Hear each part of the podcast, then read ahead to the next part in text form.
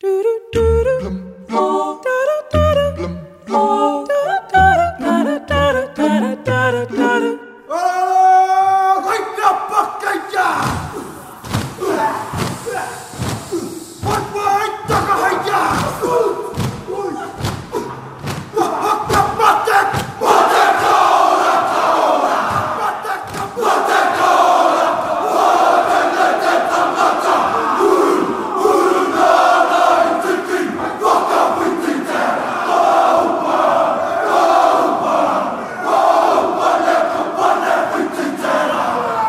O país mais distante de Portugal é Nova Zelândia.